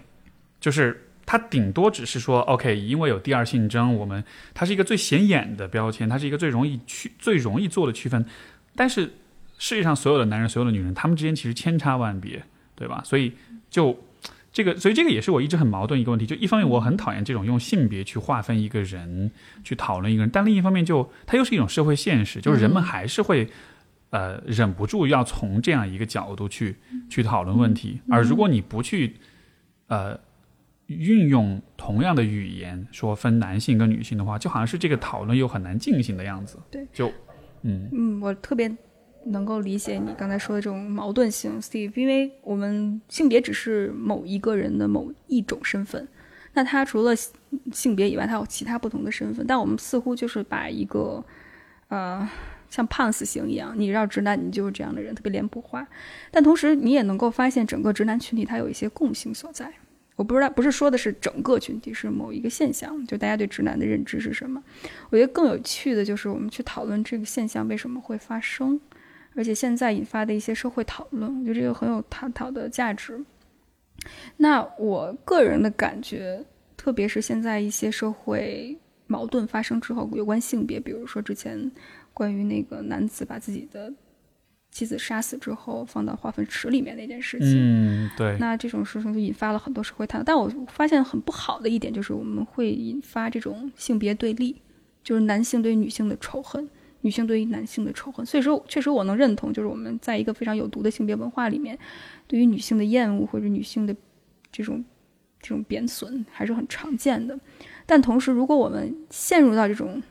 这种恶性循环里面之后，我们不会出来，因为我们只是在里面不断的去骂某个男性，或者是骂某个性别，而没有真正的去超越他，去看到他背后的一些更深层次的原因。就好像性别对立和性别暴力其实本质上是一样的，它还是在维系、在强化这样一个二分法。它并没有就是从这种分类当中跳出来，找到一个更更人性化的一种理解问题的方式。嗯哼，对，所以我觉着，我个人觉着，我不知道 Steve 你有什么想法在这个方面。我个人目前的理解就是，与其你看到这种性别，不如看到个体的需求，因为在这个社会上。引发很多矛盾的因素，除了性别以外，还有其他，比如说阶级，比如说种族，各个方面。所以，如果我们只是看到性别这一个层次的话，某种程度上我们失去了其他理解问题的能力。这个我觉得这个问题又很挑战，就是现在的媒体其实很喜欢打这张牌，很喜欢去说啊，男子把妻子杀死，对吧？男朋友把女朋友嗯家暴什么的，就是就是性别确实是一个容易产生对立的一个标签，而对立对于媒体、对于舆论来说是一种是一个狂欢的机会，嗯是带来流量的可能性。所以媒体在报道，就像比如说之前有的时候，呃，曾经有一段时间。这个媒体很喜欢说强调是大学生的身份，嗯，对吧？嗯嗯就是比如说这个某个呃，比如说某个某个车翻了，其中有两人是大学生，就是你知道？就是会有一莫个名其妙。就就很莫名其妙。但是就是我，但是可能就是嗯也许这样一种，呃，就你就是比如说发生一个家暴事件，其实这个有很多的维度去看，嗯，他们的经社会经济地位，对，他们的嗯所处的这个环境，嗯，然后他的职业，他所在的地区，就是其实有很多很多维度去看一个故事。但是大家现在特别媒体现在特别喜欢，就是从性别的角度，这是一个男人对女人的暴力，这当然是，但是重点不在于他是不是性别暴力，而是在于你不能只是从性别的角度去看，你不能只是说他是一个哦，老公把老婆家暴，男的把女的。呃，杀了这样一个故事，它同时还有很多的叙事的角度，所以我觉得就是，就是就是性别有一点变成了一个有点被利被过多的去消费了这么一个角度，因为大家知道一说到性别，女人们会很仇恨，然后男人们又会反过来，就大家就会互喷，然后好像这样就有流量，这样子就你知道，特别情绪化，特别情绪化，对。对对，因为现在信息太多了，所以如果你要从巨大庞大的这种信息。流里面抽取到你感兴趣的那些东西，其实很难。除了博得眼球，因为我之前做媒体的嘛，我特别能够知道你如何去起一个标题，一个好的标题可能比你整个文章的内容还要吸引人。所以这确实对我们，特别是现在深喜欢深度内容的读者，或者是有愿意去批判反思的读者，会有一个很大的挑战，就是如何能够从这些。庞大的信息流里面去寻找到你想要的那个，所以对于我们现在读者，其实要求是越来越高的，就是你要有一个自己的反思能力、批判能力，还有一个自己的知识体系，否则的话，你很容易会被这种知识的洪流或者信息的洪流，没错，就是找不着方向。没错，你像比如说我作为一个男性，其实我对于就是渣男这个标签是特别特别讨厌的。他的讨厌一方面可能是情感上，这是一种一对你的一种对男性或者说。就对男性的一种，还是带有贬低性的一种说法，对吧？但是另一方面，就是我觉得从知识上来说，这其实是个非常愚化的，就是让人会 stupefy，会让人变得愚蠢的一个一个词语。因为每一个人在关系当中的不同的表现，其实是每一个人都是不一样的，是完全因人而异的。但是我们用这样一个一个一个一个标签去概括所有的行为的时候，它其实会让人变得很愚蠢，就有点像是，嗯。这个就有点像是，比如说每个人都有自己穿衣的风格和品品味，但这个时候你一定要找一个词去概括所有人的，去描述所有人的这种这种风格，就说他是性冷淡风也好，说他是这种就是 whatever 自然风或者什么什么风，然后你试图用一个词去概括所有人的风格的时候，作为每一个被概括的人。你难道不会觉得其实很不爽吗？就是我凭什么要被你贴上这样一个标签？我其实有我自己很独特的情境，有我很独特的选择，这样的。嗯，我我觉着啊，我有很多点想回应这个，因为这可能是其实如果从认知上来讲的话，这确实是一个捷径，就是它能够帮我们迅速去接纳信息，但同时我们会被这种这种边边框框或者是这种这种命名所去困住。然后特别是在咨询里面，如果你只是跟你的来访者不断的去说这人是个渣男，或者特别简化，其实很多时候你会忽视了很多丰富的东西和复杂性的东西。比如，渣男其实能够看到他的成长历程，或者是他的一些经历，你就会发现，其实他有他自己的问题，他有自己的难言苦衷。他某种程度上也是一个受害者。对，渣男也是一个受害者。我甚至会觉得，不管是渣男还是渣女也，好。我觉得很多时候，这个标签描述的其实就是人们在关系当中有的时候啊，是人们在关系当中自然而然会有的一些行为，嗯，那种纠结也好，那种那种那种那种前后的不一致也好，嗯，我不排除有些人的行为的确是就是是很糟糕、是很坏的，但是但是很多时候人们会自然会有的一些反应，也是可以被归在这个标签底下的。比如说，你跟一个人在一块儿，你没有很喜欢他，但你确实是贪恋那一份。美好，他就对你好，对吧？然后你可能自己也很缺爱，所以你就跟这样一个人在一块儿，你就会觉得我是不是在利用他？这个是不是说明我很渣？问题就是这个这种行为，这种，嗯，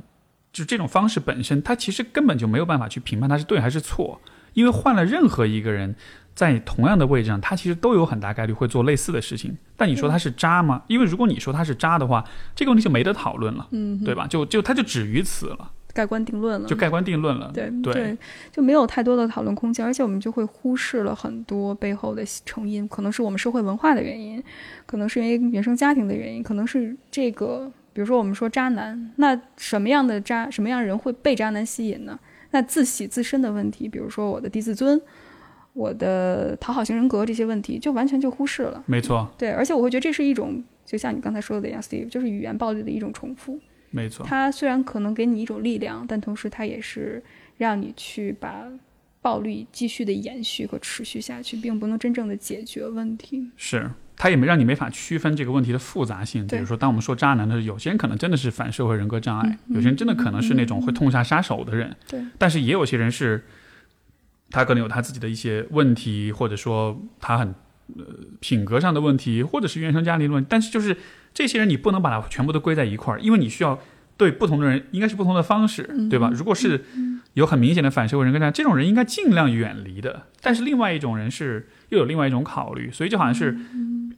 当我们用标签去解释一切的时候，这其实也反过来限制了我们自己的自由。我们没有办法很好的去适应各种不同的状况，我们都只会用一种统一的方式对待所有人。简单粗暴。对，所以我觉得我一直对大众媒体其实是充满了不信任感，而且我也非常希望就是说去。把这种就是去宣扬这样一种观点，我觉得每一个人对于大众传媒，尤其是新媒体的东西，公众号啊这样一些传就是媒介的方式，我觉得大家应该就是带着非常非常强的不信任感和批判性去看待你每天接触到的所有的。你像比如说看微博的话，嗯，如果是博主，如果是个人，就是是个个体，然后他又必须是一个我比较了解的一个人，或者相对来说比较熟悉的人的话。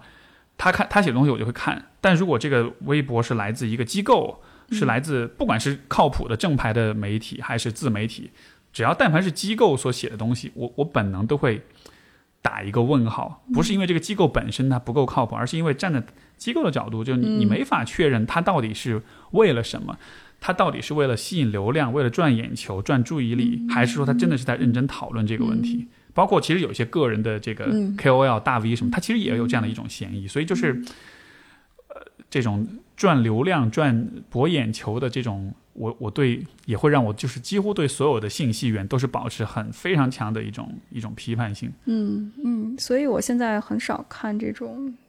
新媒体的文章，我更多的是愿意去跟人去交流，嗯，去从个人的故事里面去探索到社会的这些脉搏。或者是去慢慢去了解到自己哪些理念是可能有偏差，所以我会觉得还是深入到个体去探索会更好。而且我没有觉着我所认为的是对的，我会觉得每个人都是盲人摸象状态。你摸到这儿，我摸到那儿，带着不同的角度。更重要的是你以什么样的角度去看这个问题。所以我不是很相信所谓的真相或者真理真正的存在。嗯嗯，这个可能。这个也是像我觉得做我做播客很重要的一个目的吧，因为就像你所说，你在跟个体在对话，而且你是在一个有一个机会去很深入的跟一个个体对话，所以你真的能搞清楚这个人到底是怎么想的。然后我觉得这样子的机会在我们的这个时代是是非常非常少的吧，因为大多数人的大多数对话都是在饭桌上，都是一种侃侃而谈，然后是很肤浅的一种交流。对对，我觉得深度的这种内容，其实我不知道有多少的市场，但我会发现最近我自己是越来越不愿意花时间去读一些深度的内容，这也是我自己观察到，我受，即使我远离新媒体，但是我会受这种节奏的影响。我也在想，要不要做一些短视频，或者是要不要去做一些新的尝试？那我和整个大众的距离在哪儿？我和这种快速的知识消费的距离在哪？我也在去寻找这种平衡吧。嗯，这个确实是很大的一个诱惑，就是现在有很多短平快的东西的时候，你就觉得好像这是提高了我的效率，这是让我更快的。以以前要读一本书，现在有很多人帮你拆书，对吧？就是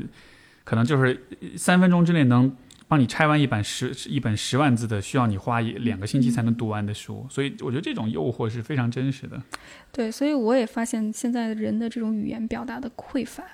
这也是跟 我们没有办法去深度的去体会到这种情境带给我们情感上的一种这种沉浸感。比如一本书，你读《追忆似水年华》，读这种完全意识流的文学，它对你的这种情感的冲击是非常巨大的。但现在我周围的人，当我再去跟他们聊这些事情的时候，他们就会觉得这在说什么？他的点在哪儿？又会讲点在哪儿？我就觉得这为什么大家会这么强调你的点在哪儿？强调我能够从这个里面获得什么样的理智性的点？往往我们忽略的是我们情感方面的一些需求。所以我们看到很多人就是经历了一些就关系上的问题，大家是很忽略自己情感状态。我前一段时间，我和一个刚刚另外一个离婚的朋友，他在去交流这件事情，他就说：“他说我之前很容易控制自己的情绪，但现在我一停下来休假的时候，那些痛苦就全部把我吞噬掉了，我就想自杀。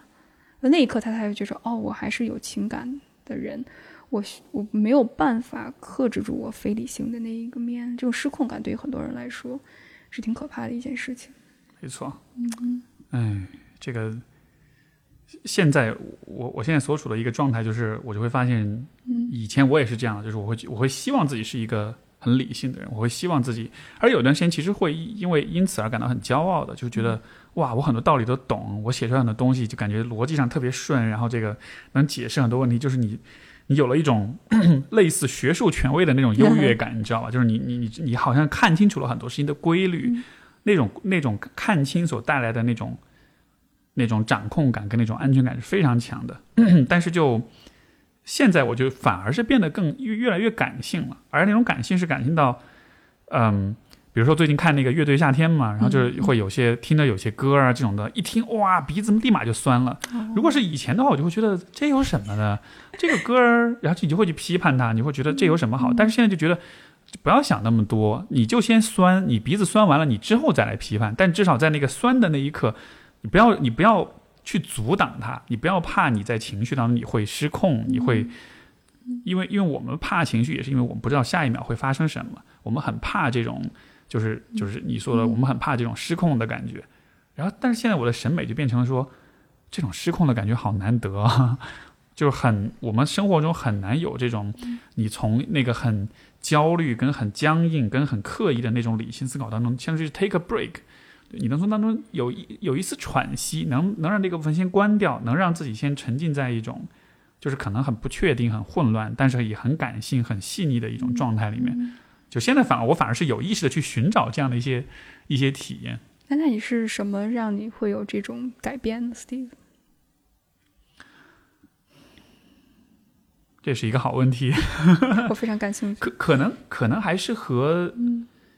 我觉得长从从比较长的时间跨度来说，可能就还是跟人生的阅历的积累有关系。就是你理性的、知识的东西，你去构建、你去强调、你去宣扬，但是到了一定程度，你就发现它还是有局限的。就，嗯，比如说，我觉得一个最典型的例子就是，比如说关于亲密关系、关于爱情这个问题的思考。就我我在和我现在的伴侣。我遇到他之前的那个阶段，其实是有点陷入到一种绝望当中的。就是我感觉我对这个问题已经想的那么透了，任何人问我任何关于亲密关系的问题，我都能够给出一个解释，我都能够有一些我的看法，不一定是最正确的看法，但一定是比较清晰、比较成型、比较有成体系的一些看法。然后我就会觉得这一切都理得这么清楚了，但是。好像这个问题，我并没有觉得我对他很有信心，或者感到我反而是很绝望的。我反而是觉得，就就这样了吗？难道就是是那种感觉？所以后来可能就是有了这段关系之后，因为曾经我也在节目里说过，就会有一种臣服的感觉。就是你这个我不知道会不会有点像是，比如说你臣服于上帝的那种感觉，就好像是你放下你自己一些主观意愿，你自己一些理性的思考，你会愿意把有一些东西，呃。也不对，有一些问题的思考跟判断托付于另外的一些东西。当然，这个对于我来说不是上帝，不是外，不是外在的一个神明，而是这个关系本身。然后，当你有了这种呃试着去臣服的这种嗯尝试之后，有其实反而会有些意外的收获。你反而会觉得，好像我的边界被这种臣服给拓展，它没有让我失去什么，反而它给了我很多东西。就可能是有这么一个转变在里边。这是我刚才听你分享，我想到的一个感受，就是那时候我在教会的时候唱圣诗的时候，我会非常放松的一种状态，然后那个音乐所传达出来的信息会让我觉着非常的安全、舒适，感觉被一种更强大的力量托起来，以至于我会泪流满面。啊，那种感觉是我觉着。我作为一个渺小的生命和一个更庞大的东西所连接，你可以说它是上帝也好，或者是更大的一种权利也好，或者是一种我也不知道一种更广泛的神的概念。我一种至上的概念，一种非常圣洁的理念所相连接的那种完全托付的感觉，我特别能够体会到，而且我会觉着这种情感的连接是让我能够把我自己作为一个人最真实的一面表达出来，我的脆弱，特别是在咱们在现实生活当中，当一切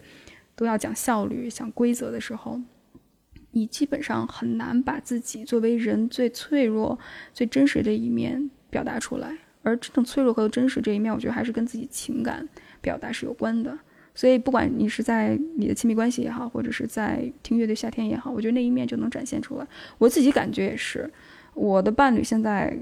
我们俩在一起的时候，他经常看我做不同的活动，然后他就经常说：“他说如果别人知道你邱雨薇在现实生活当中是这样的一个人，他管我叫邱老汉。他说我平时特别粗糙的一个人。他说你要能够大家能看到你这一面的话，我估计大家就会把你的完全的。”幻想打破了，我说是啊，我说 我就能讲道理，但是真的现实生活当中如何去处理，我也是在不断学习的一个过程。对，是也不能也不能要求自己就是完善跟完美，或者说或者不应该是说只有你完善，你才能去教别人。对，对我我更多的，所以我为什么喜欢 coaching 这个理念，就是我和对方就是一个工作联盟，就我我我跟他一起去创造这件事情，而我并没有资格去告诉他。你应该怎么做？我们都是一个探索的状态，在一个非常平等的地位上去共同创造这件事情。我不会觉得我是个权威。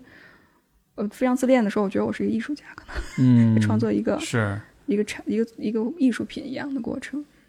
权威的身份实际上是是死的，就是你都是权威了，你那你还有什么好学的？你还有什么好成长、好变化的？嗯，但是。如果你真的试图成为一个权威，你反而会被这个身份给绑架，你反而会对于自己的，比如说自己的观点，你会要求自己不能改变，不就是不能变观点，就是不能这个，呃，所以我之前我在微博上，我有我有有些时候我就会做一个事儿，就是我我有一天第一天我对一个事儿发表了一个看法，我第二天就会加上一个标签，自己辩自己，就是我会去辩论我自己，我会去我会去反驳我自己的观点，有的时候不一定以。不一定是站在一个对立的角度，但是我至少会试着去，啊，带着批判性去看我之前发表的这个观点，然后去提出一些不同的看法。有的时候可能是反驳，也有的是可能是补充，或者是去补去去补全这样一个观点。就是当你这么做的时候，当然这样子做的打引号的坏处就是会显得你好像不是很权威，或者是也许有些人会觉得哦，就是好像你思考不完善，你不够这个深刻，或者是。你会，你会，就是说可能会对所谓的人设跟形象会带来一点点影响，但另一方面就是从个人的角度，我觉得这很自由啊。嗯，对，就是这不会让我需要被自己的观点给绑架。对，我觉得某种程度上当权威是挖了个坑把自己埋了，就是你把自己陷入到自己的陷阱里面。我看到很多我周围的，在特别是在咱们这咨询圈里面，很多人都是以一个权威示人。我某种程度上，我觉得。肯定有些人去找他，有他自己的那些人的需要，他需要一个权威，需要一个稳定，需要一个甚至是，呃，一个标，一个怎么样可以对标的一个人，一个去可以去呃 follow 的一个 role model，去模仿，去模仿他，我要去成为那种形象的人。呃，可能在一个初期，就是当你探索自我出去，你需要这种引领的东西。但是如果一个真正，我们都相信，就是一个真正好的咨询是能够解放个人，嗯，能够让个人回归到自己，而不是把自己的很多东西投射在另外一个人身上。这就是遇佛杀佛的道理。对，遇佛杀佛。嗯，挺好的。嗯，好吧，我们这儿聊挺长时间的了。多长时间？一快一小时四十分了。OK。挺久了，挺棒的。然后其实你也有你的播客，你有你的活动，呃，可以跟大家说说看嘛，就是要怎么找到你，或者要愿意参与你的这些呃活动的话，是怎么样一个方式？呃，如果大家对我秋后算账感兴趣的话，那我秋后算账其实做的比较佛系了，就是请不同的人。然后跟我们去聊关于自己的生命故事，我很注重这种个人故事的讲述。那我们关注的更多的是性、性别、亲密关系，还有关于性少数这个群体的一些共性的话题。呃，如果大家感兴趣的话，可以在网易云音乐和喜马拉雅上搜“秋后算账”。这个“秋”是姓邱的“秋”，“秋”和耳朵那个“秋”，呃，是我的姓。然后“秋后算账”那几个字都是一样的了。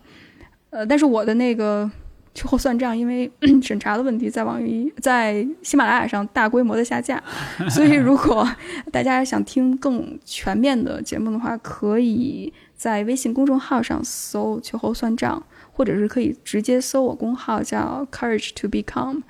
嗯、是勇气成为这个意思。嗯嗯，好，这个之后我也会把这个这些信息写在这个节目的介绍里面，大家如果没有听清楚的话，也可以在节目简介里面去看一下。好，谢谢 Steve，OK，好，那我们这期节目到这，特别感谢毛利的分享，谢谢 Steve，谢谢大家，好，我们下期再见，拜拜。拜拜。OK？啊，可以了可以了 OK，好。，All right。哦，谢谢谢谢。嗯